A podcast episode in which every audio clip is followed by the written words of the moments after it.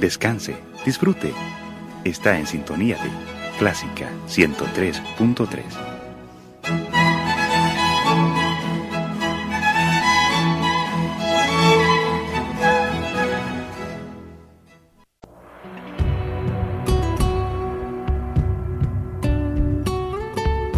Siempre con usted, Radio Clásica 103.3.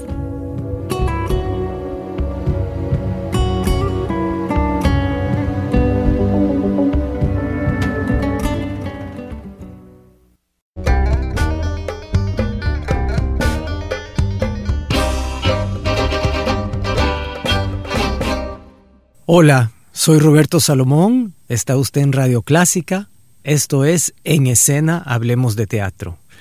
Y hoy en cabina están conmigo una persona que conozco desde... Y... Dinora Cañengues, bienvenida desde tus 17 años. Así es.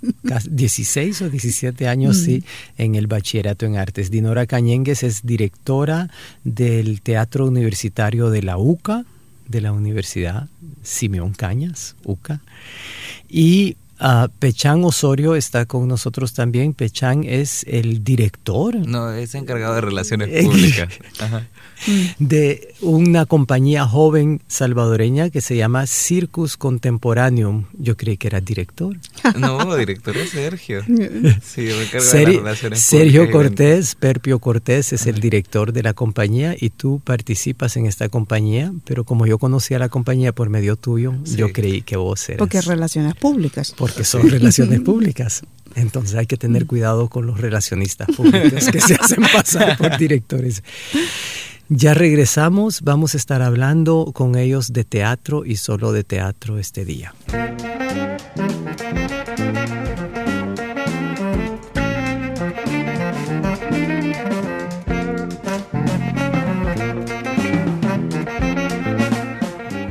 Ustedes tienen un espectáculo que vi anoche que me parece lindísimo, una sorpresa realmente para mí descubrir a dos jóvenes actrices, Saraí Díaz y Gabriela Centeno, en una obra que Dinora ama desde años, Sí, que es La Edad de la Ciruela.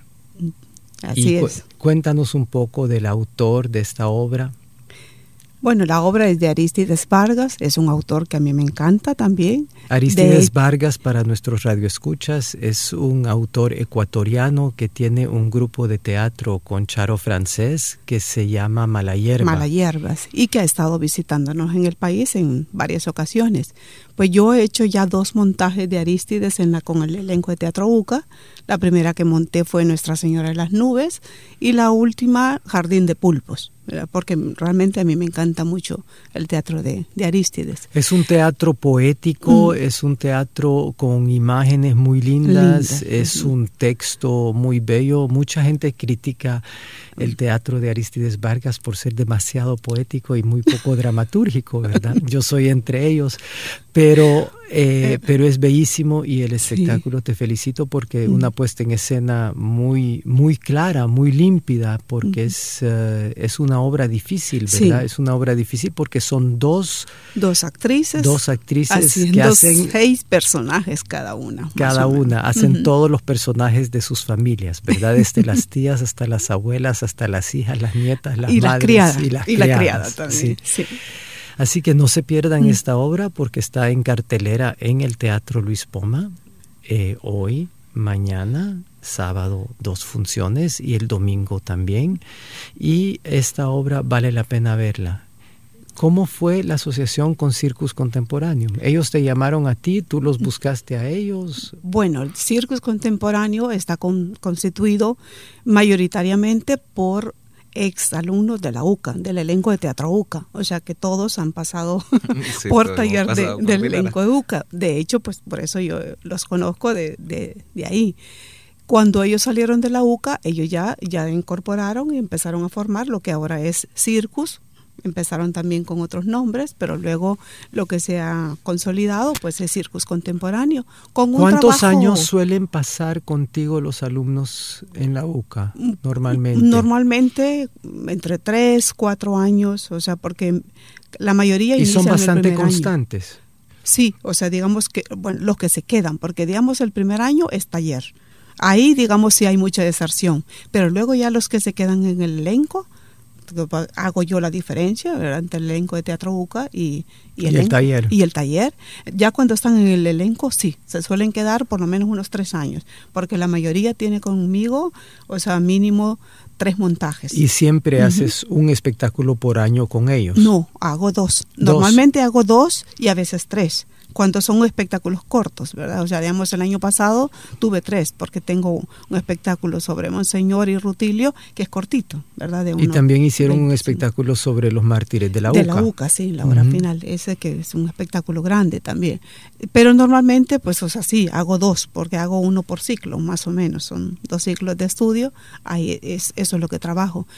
Y la mayoría, digamos, ¿En qué carreras están la mayoría? Eh, pues eso es lo, o sea, antes, cuando yo inicié, porque ya llevo casi 22 años en la UCA, o sea que entonces casi la mayoría era de ciencias jurídicas y de comunicaciones pero año con año ha ido cambiando y tengo muchos de psicología, por ejemplo, eh, incluso de ingenierías, que ellos tienen unos horarios también bien diferentes que, la mayoría, entonces, pero también tengo estudiantes de, ingeniería, o sea que ahora hay una mezcla realmente de, todos. ¿Y cuántas horas a la semana son los talleres y las clases? La, tengo dos días por semana, dos con ellos, dos horas, cada, dos horas mm, por sesión, o sea, son cuatro horas eh, por semana. Y con el elenco tengo tres.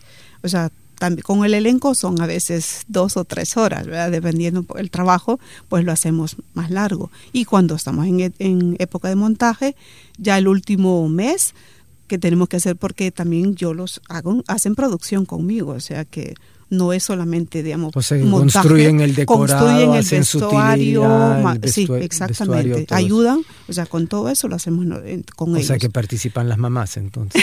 no, no, no, no, no, ellos tienen que aprender a usar la máquina, a coser, a pintar, a clavar. O sea, que tienen un taller de costura, tienen un taller de carpintería, etcétera. Entonces sí trabajamos todavía más, pues, o sea, eso casi prácticamente cuatro días. Qué bonito esto como las universidades han terminado, no han terminado, y lo digo con, con saña, ¿verdad? Han terminado aceptando lo que les tratamos de imponer tantos artistas hace como 30 años, ¿verdad? Porque estos no son programas que se originaron por las universidades, sino que se originaron por artistas que querían hacer, algo, hacer un teatro universitario y se fueron a las distintas universidades y bueno, se agarraron como garrapatas en todas las universidades, ¿verdad? Así y, es. y luego las universidades se dieron cuenta que esto era una cosa buena, pero nos costó mucho camino hacer eso. Yo creo que también la ausencia, digamos, de de instituciones, lugares donde se podían formar, también, o sea, en ese momento como que cobró mucho más peso los talleres de, de teatros universitarios, porque para formar joven, acuérdese que estaba haciendo yo con usted, eh, de, de 15, una, un personaje de 15 años, ¿no? Cuando yo ya tenía casi 40 o los 40, ya no me acuerdo, porque no había gente joven formada. Claro, cuando hiciste cuando hicimos Sueño de Noche de Verano en 1997, que tus enemigos decían que eras demasiado mayor para el personaje, pero, pero igual pasaba bien, ¿verdad? Pero ya vamos a regresar para hablar precisamente, este es, esta era mi idea de hablar del segundo bloque sobre la, la falta de formación profesional en el medio y ahí quisiera que participaras tú, Pechan, porque tú eres un producto de esta falta de formación y de esta generación que se tiene que seguir formando a la brava porque los bravos no nos dan centros de formación.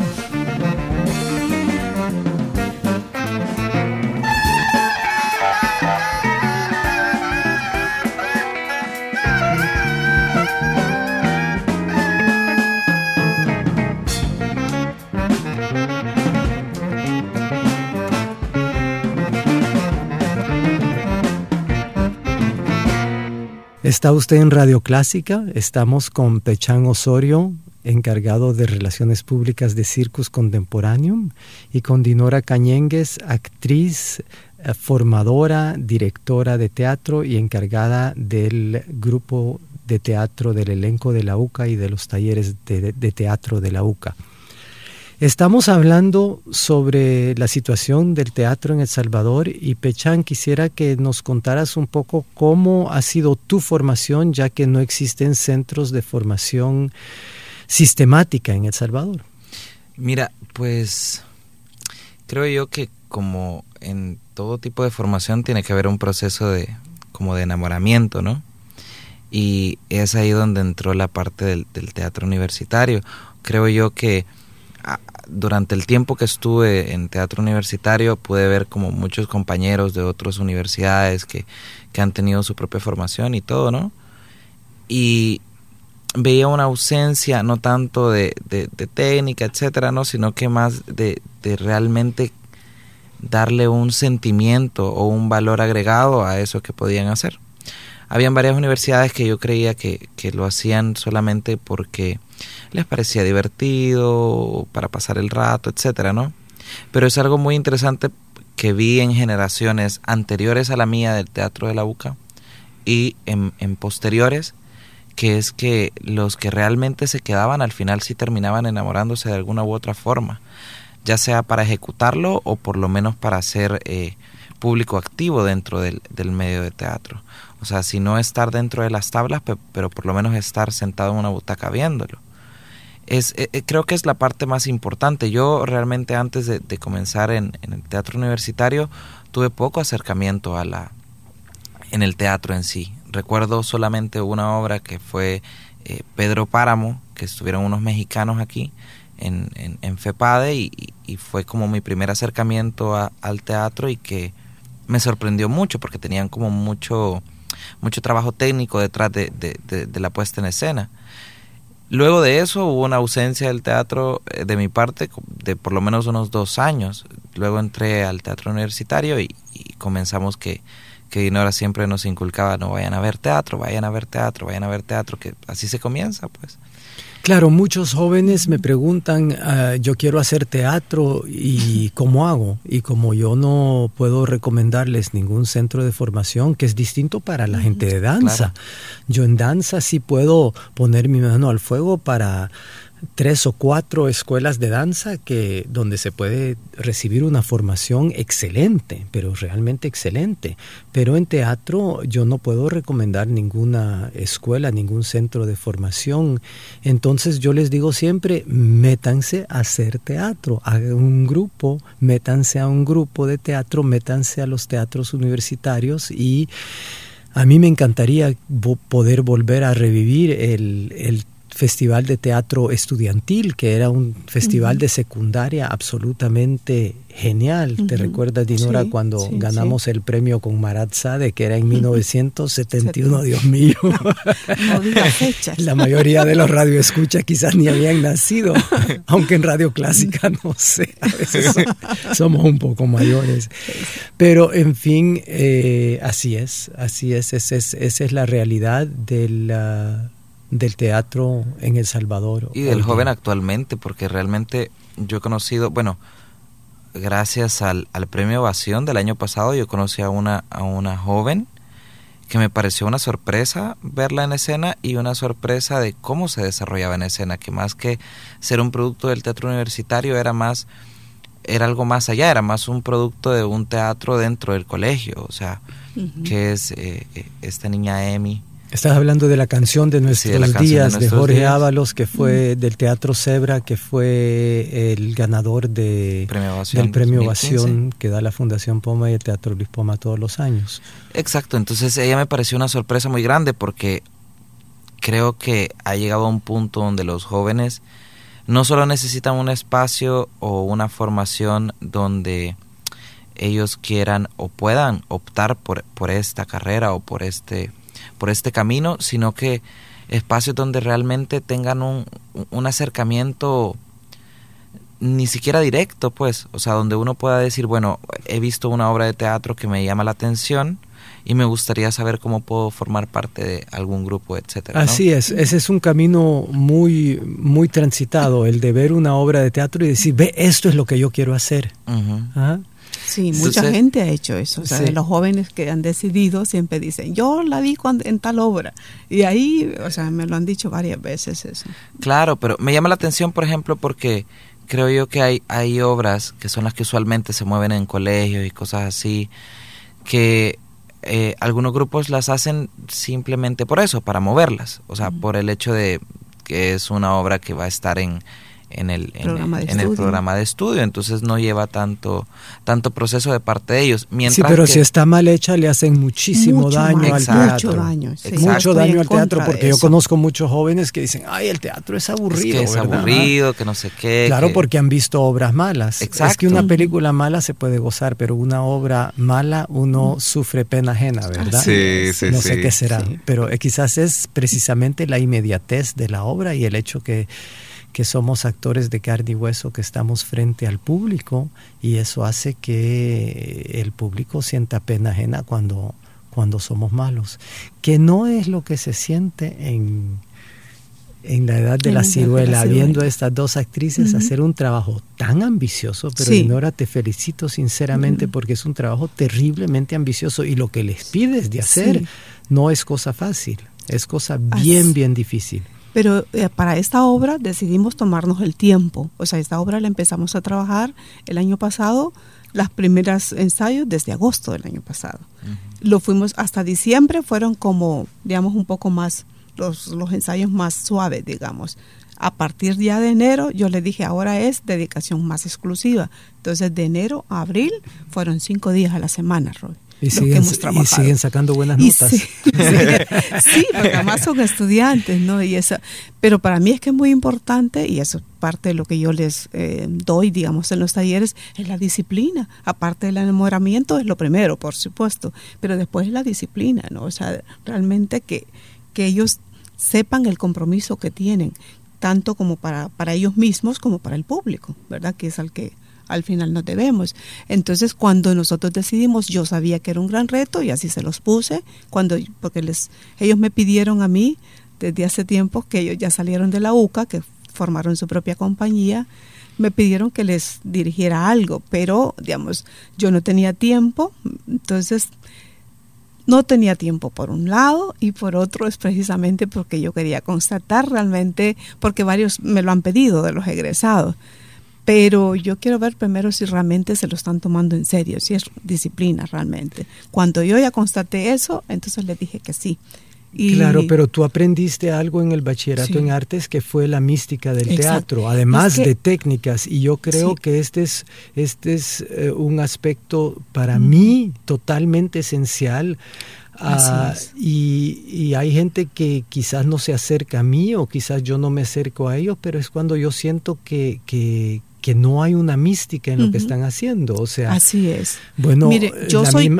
yo soy clara, pero en la UCA yo les digo, yo sé que esto no es una escuela de teatro, porque yo les diferencio, les explico que es una escuela, pues en un taller es diferente, pero yo la mística del trabajo se las doy como que fuera una escuela. O sea, y les exijo lo mismo que, que fuera una escuela, pues porque solamente así creo yo que el resultado claro. va para largo. Y César Pineda y Frank Borja han hecho lo mismo en, en la UES.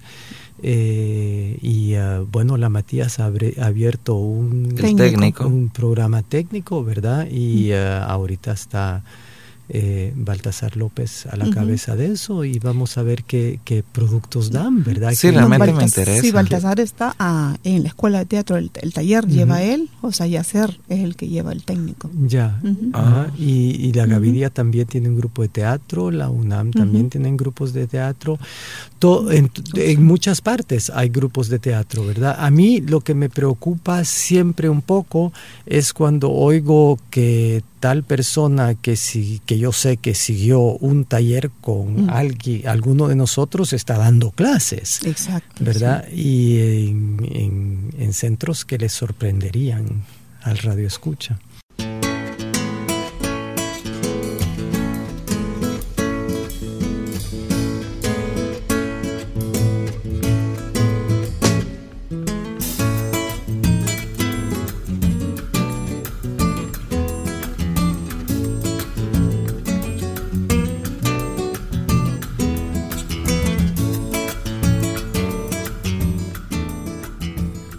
Radio Clásica en escena.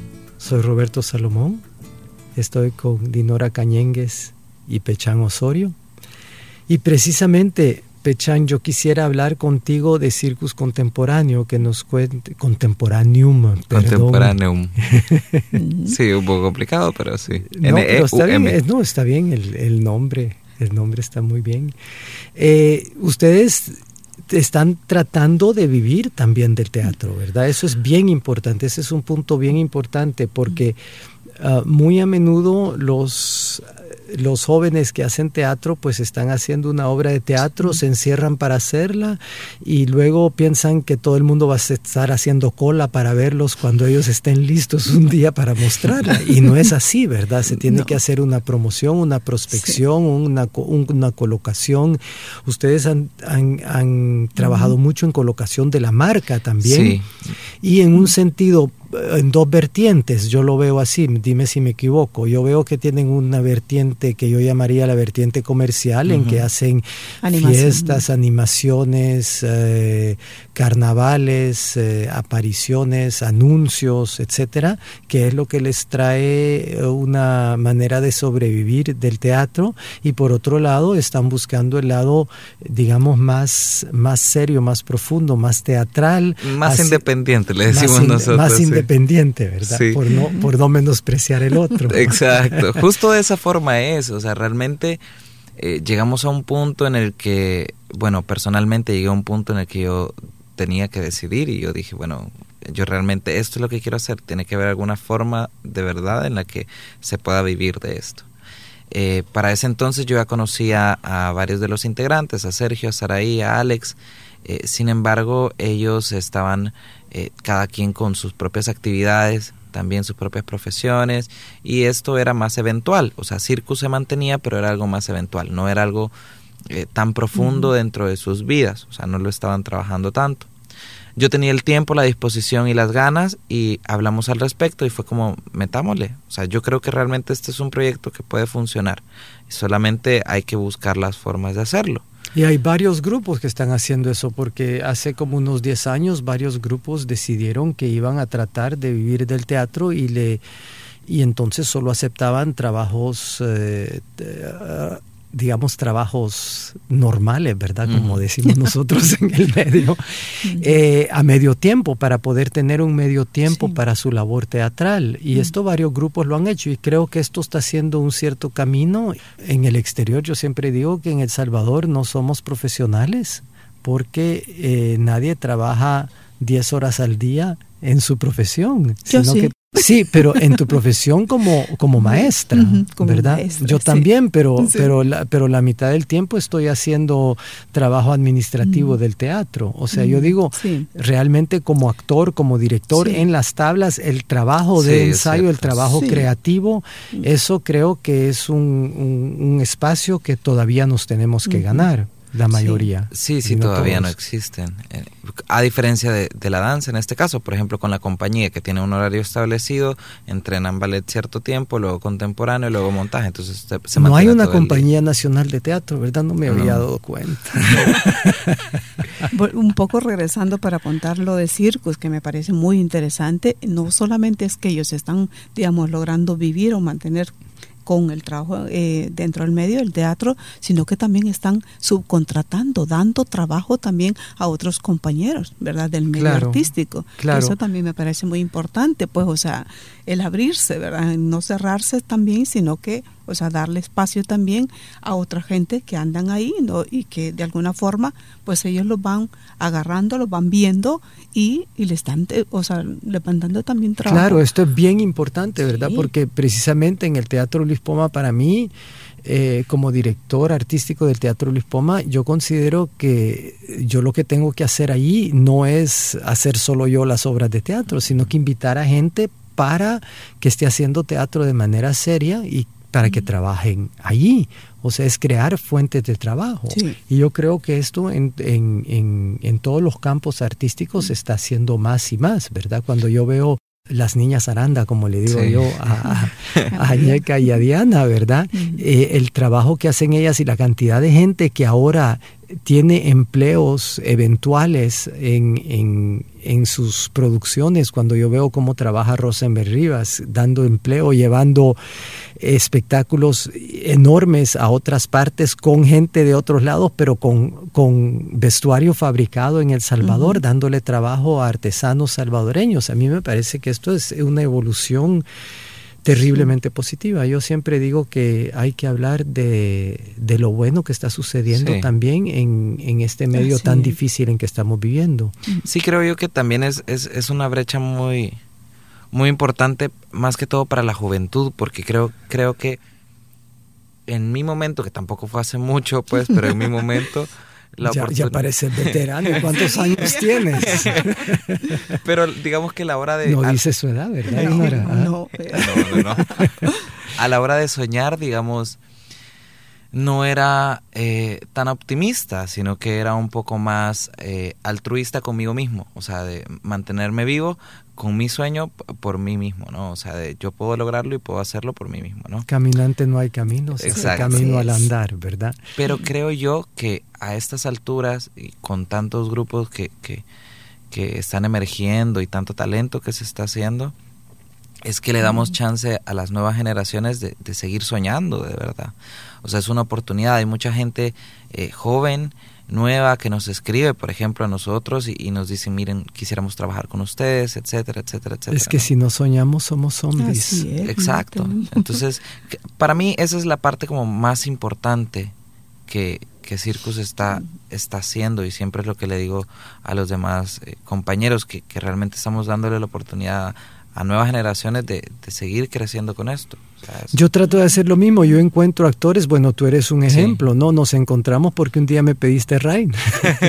Y así empezamos a platicar y luego te llamé para, para un taller eh, de títeres y resulta que te llevaste uno de los papeles principales por tu talento, sencillamente por tu talento que es Natán el Sabio, que estará en cartelera en agosto en el Teatro Luis Poma, así que ya lo anuncio. Y también estamos haciendo otro, otro proyecto juntos, que es la obra Arte, sobre el arte contemporáneo. Así que yo creo que el camino se hace precisamente eh, conociendo, viendo, yendo al teatro, uh, metiéndose a grupos haciendo teatro. Solo haciendo se hace. Hubo una frase que Fernando, eh, Fernando Rodríguez, el encargado de comunicaciones del POA, me dijo y fue muy importante en su momento, y es que también hay que ser lo suficientemente inteligente y hacer trabajo de lobby. En el momento no lo entendí. Luego le pregunté a qué te referís con el trabajo de lobby. O sea, tenés que hacer relaciones públicas, me dice. Comenzar a conocer más gente, ampliar tu rango de, de artistas que conoces y que te conocen más que todo. Eso te abre puertas, te ayuda porque eh, tú tenés las herramientas, tenés posiblemente el talento o por lo menos el esfuerzo que llevas encima, pero si, si no se lo enseñas a nadie, si nadie te ve, si no ves a alguien más, tampoco puedes hacerlo crecer, me explico. Pero tenés suerte porque ahora hay puertas. Sí. Cuando nosotros comenzamos tenemos que abrir muros porque no había puertas. Sí, era una frase famosa, vamos a abrir puertas. Vamos a abrir brechas, decíamos que Hilda Levin una vez dijo, yo me siento como tractor más que como actriz abriendo tanta brecha. Sí, y ahora la seguimos haciendo. Muchas gracias por estar con nosotros hoy y solo recuerdo el nombre de las dos actrices bajo la dirección de Dinora Cañengues en la obra La Edad de la Ciruela de Aristides, Vargas en el Teatro Bispoma, actualmente en cartelera. Son ellas Saraí Díaz y Gabriela Centeno de Circus Contemporáneo. Gracias por estar con nosotros. Gracias a usted. Sí, gracias a ti por invitarnos y por darnos el espacio.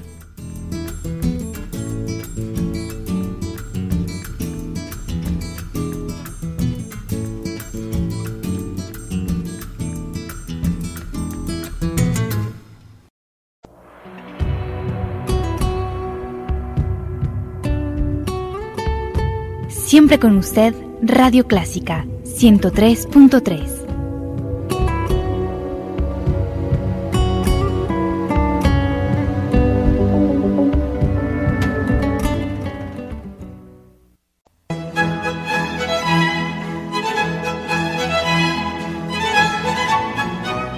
descanse, disfrute.